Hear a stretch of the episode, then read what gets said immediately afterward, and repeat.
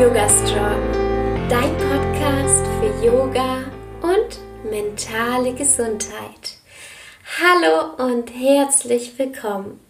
Ich bin Alexa Katharina und ich unterstütze Menschen dabei, Yoga in ihr Leben zu integrieren und nachhaltig an ihrer mentalen und körperlichen Gesundheit zu arbeiten. Drei Wege, wie du Yoga in dein Leben integrieren kannst. Hallo und herzlich willkommen zu dieser Podcast-Folge.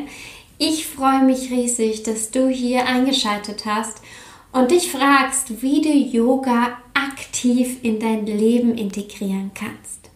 Yoga ist so, so, so viel mehr als nur irgendwelche körperlichen Positionen. Zu Yoga gehört allgemein so viel.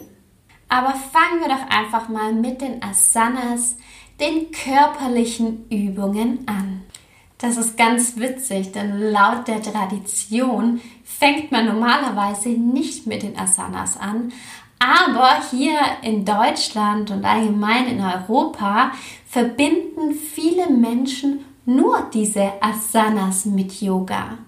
Es gibt ganz unterschiedliche Stile. Ganz, ganz wichtig. Yoga ist nicht gleich Yoga. Es gibt manche Yoga-Stile, die mag ich viel lieber als die anderen. Es kommt bei mir auch immer sehr auf die Tagesform drauf an. Manchmal mag ich es lieber, wenn ich sportliches Yoga mache. Manchmal mag ich mehr die Entspannung. Deswegen ist es für dich ganz, ganz wichtig, mal verschiedene Yoga-Stile bei unterschiedlichen Lehrern einfach mal auszuprobieren. Ich selbst mag das sehr, dass ich zu unterschiedlichen Yoga-Lehrern gehe und von allen Yoga-Lehrern so ein bisschen was für mich selbst mitnehme. Das gibt mir den Raum zu wachsen. Auch als Yogalehrerin. Denn auch als Yogalehrerin geht man in andere Yogastunden und bildet sich immer weiter und probiert sich immer weiter auf die eigene Praxis einzulassen. Und jedes Mal, wenn man wieder eine Übung macht, auch wenn man diese zum Beispiel schon sehr, sehr oft gemacht hat, lernt man doch irgendwie nochmals was dazu. Wenn du nicht so gerne in Yogastunden gehst, was ich auch total verstehen kann, ich selbst ähm, habe leider nicht immer die Zeit, in Yogastunden zu gehen, dann kannst du auch einfach Yoga-Videos nachmachen. Wichtig ist, dass du weißt, wie du die Übungen richtig ausführst. Ich habe dazu ja meinen 21-Tage-Yoga-Kurs für Anfänger gemacht. In meinem 21-Tage-Yoga-Kurs werden jeden Tag andere Themen behandelt. Zum Beispiel an einem Tag Hüftöffnungen, am anderen Tag den Rücken zu stärken. Und am nächsten Tag geht es dann um Herzöffnungen. Und diese Übungen sind für Anfänger geeignet. Also ich gebe euch da wirklich genau die Anweisungen, die ihr braucht, damit ihr euch eben nicht verletzt. Dieser Yogakurs eignet sich vor allem, wenn man so ein bisschen mal eine Regelmäßigkeit in seine Yoga-Praxis bringen möchte und wenn man ausprobieren möchte, ob Yoga überhaupt etwas für einen ist. Ich verlinke dir das in den Shownotes, dann kannst du nähere Informationen zu meinem Yoga-Kurs durchlesen. Mein großer Online-Kurs heißt Yoga Strong Mind. Und in diesem Kurs zeige ich die Asanas wirklich ganz genau. Und vor allem auch, wie man die Asanas für sich selbst anpasst. Was man genau beachten muss. Dieser Kurs geht acht Wochen lang und verfolgt das Ziel, die Übungen wirklich selbst ausführen zu können. Also ohne Video, das mir vorgibt, was ich genau machen muss. Das Ganze nennt sich Selbstpraxis. Das heißt, sich selbst eine Routine zu kreieren, die mich selbst weiterbringt, die mir selbst gut tut und die ich jederzeit so anpassen kann, wie ich sie möchte. Eine eigene Asana-Yoga-Routine kann ich nur jedem empfehlen und ans Herz legen. Und ganz wichtig ist, dass man gar nicht immer die ewige Zeit dafür braucht sondern fünf Minuten am Tag reichen mir schon völlig aus, um mir selbst etwas Gutes zu tun. Ich habe dazu gerade auch eine ganz spannende Sprachnachricht von der Jule bekommen. Die Jule macht bald eine Yogalehrerausbildung. Und Jule hat gesagt, dass sie gerade, wenn sie entspannen möchte, ihr diese Selbstpraxis ganz viel gibt. Denn wenn sie da irgendwelche Videos nachmacht, dann bringt das sie eher raus. Und wenn sie Musik hört, die ihr gefällt, die sie in die ganze Stimmung bringt, die sie so ein bisschen mehr zu sich selbst bringt, oder wenn es ruhig ist, dann kann sie sich viel mehr auf ihre Yoga-Praxis konzentrieren. Und so geht es mir ehrlich gesagt auch. Also wenn ich Videos schaue, dann bin ich immer ein bisschen abgelenkt. Dann schaue ich hin, denke, mache ich das richtig? Dann äh, weiß ich nicht, was als nächstes kommt. Ähm, ja, ich bin immer so ein bisschen abgelenkt einfach. Und wenn ich selbst übe, entweder einen eigenen Yoga-Flow oder einfach genau das übe, was mir gerade so in den Kopf kommt, dann merke ich, wie viel mehr es mir einfach gibt. Teil mir gern hierzu deine Erfahrungen in meiner privaten Facebook-Gruppe. Den Link verlinke ich auch unter dieser Podcast-Folge. Ich finde es immer mega spannend. Entschuldigung bitte. Ich finde es immer mega spannend, von euch zu hören und zu sehen. Weg Nummer zwei sind Meditationen.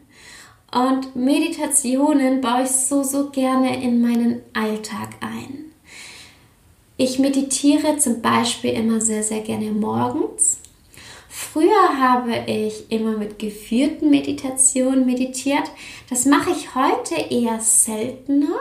Finde es aber super, um einfach mal mit dem Meditieren anzufangen. Also geführte Meditationen helfen mir so, so sehr einfach in, diesen, in dieses ganze Thema Meditation reinzukommen. Da habe ich auch ein ganzes Kapitel in meinem Online-Kurs Yoga Strong Mind und es gibt Meditation im kleinen Online-Kurs.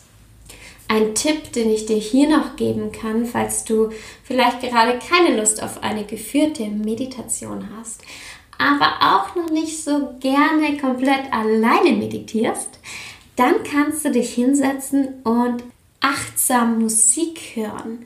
Das hat mir tatsächlich sehr, sehr viel geholfen. Das heißt, ich habe mir meistens Kopfhörer aufgesetzt und habe mich dann genau auf die Musik konzentriert.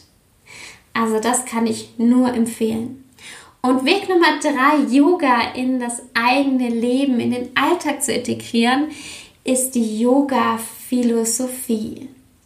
Ich liebe dieses Thema, denn da geht es darum, herauszufinden, was man selbst eigentlich möchte und sich selbst so weiterzuentwickeln, beziehungsweise, ja, wie nennt man das so, Ebenen von sich wegzunehmen und genau zu gucken, hey, wer bin ich eigentlich?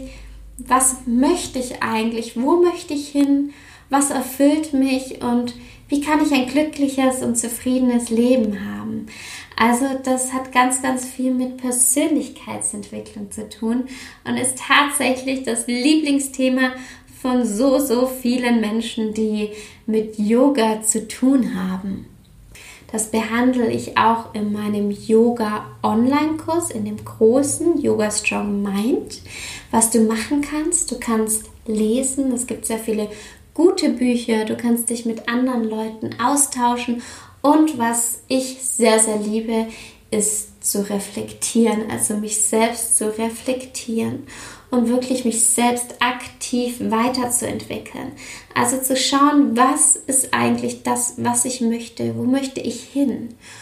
Und falls du allgemein zur Yoga-Philosophie mehr Fragen hast oder vielleicht auch eine Podcast-Folge dazu haben möchtest, dann lass es mich auf jeden Fall wissen. Dieser Podcast ist dazu da, dass du dich weiterentwickelst, egal in welche Richtung. Und ich erzähle dir, was du hören möchtest. Deswegen gib mir gerne Bescheid, in welche Richtung dieser Podcast hier weitergehen soll, was dich für unterschiedliche Themen interessieren. Und dann freue ich mich, wenn ich das umsetzen kann. Das Allerwichtigste am Yoga ist, dass du es tust. Dass du dich einfach mal auf die Matte setzt. Einfach mal meditierst oder dich allgemein mit diesem Thema beschäftigst. Denn nur so kannst du auch wirklich wachsen und Yoga für dich entdecken. Und vielleicht kennst du ja auch den kleinen Schweinehund, der dann manchmal anklopft und sagt, ah, ich will aber lieber auf die Couch oder ins Bett oder einfach irgendwas anderes machen, weil ich keine Zeit habe. Dann versuch doch mal diese Woche diesen Schweinehund aktiv zu übergehen und dich dann erst recht auf die Matte zu setzen. die nächste Podcast-Folge kommt schon nächsten Montag um 7 Uhr morgens wieder online. Bis dahin wünsche ich dir eine wunderschöne Woche. Bis bald und Namaste.